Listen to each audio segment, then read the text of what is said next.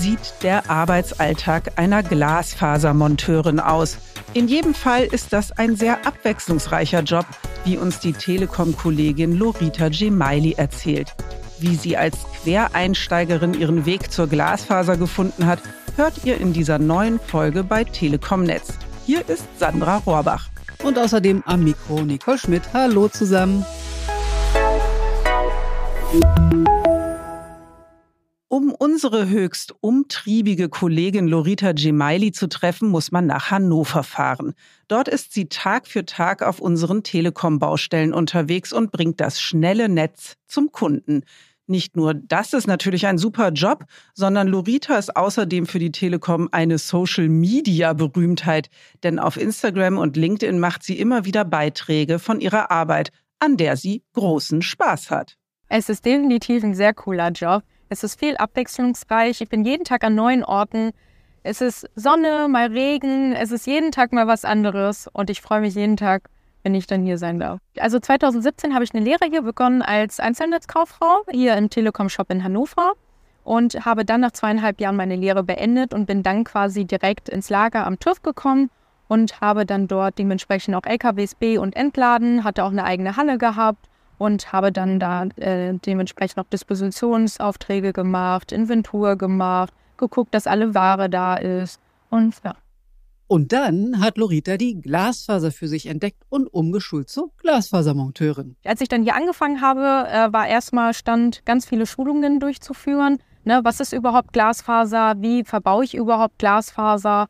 Und ähm, das hat eine einige Zeit gedauert, aber jetzt bin ich da voll drin. Und das merkt man auch sofort, dass Lorita voll drin ist, wenn man sie bei der Glasfasermontage beobachtet. So gehört es zu ihren Aufgaben, die Fasern in die Leitungen einzublasen, wie der Fachbegriff lautet. Dafür wird die Glasfaser mit Hilfe von Druckluft in die Leitungsrohre vom Netzverteiler bis zum Gebäude eingepustet. Anschließend werden die einzelnen Glasfaserstränge miteinander verspleist, also miteinander verbunden. Und das Verspleißen erinnert schon ein wenig ans Schweißen, nur eben in viel kleinerem und fast schon chirurgischem Maßstab. Lorita also verspleißt die einzelnen dünnen Glasfaserhaare mit Hilfe einer Spezialmaschine.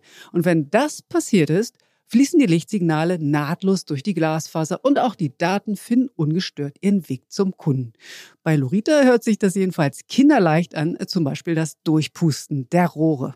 Wir pusten quasi das Glasfaser jetzt hier ein. Das geht dann hier vom Einglasfahrzeug direkt zum NVT, zum Netzverteilerkasten. Und dort kriegt dann der Kunde direkt das Glasfaser und den schließen wir dann vor Ort an. Jetzt pusten wir einmal bei dem Kunden Luftdruck, damit wir überprüfen können, ob überhaupt das Speednet-Rohr gängig ist. So, Luft kommt durch beim Kunden. Die unterschiedlichen Handgriffe sind für die Glasfasermonteurin ganz selbstverständlich geworden. Alles kein Hexenwerk. Dieser Technikjob findet Lorita jedenfalls. Deswegen will sie unbedingt auch noch mehr Frauen ermuntern, sich für diesen Beruf zu interessieren. Also da brauchen sich die Frauen nicht zu scheuen. Es ist ein Beruf wie jeder andere. Es macht total viel Spaß. Man hat viel mit Technik zu tun, mit viel mit Menschen, viel mit Kunden. Man ist viel draußen. Es ist sehr viel abwechslungsreich. Also warum nicht? Einfach bewerben. Ihr habt es gehört, Glasfasermonteurin bei der Telekom zu werden ist eine gute Idee und ist auf jeden Fall zukunftssicher.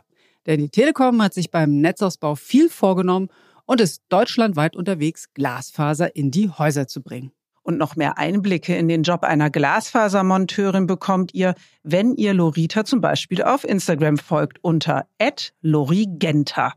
Und damit sagen wir beide für heute Tschüss. Tschüss.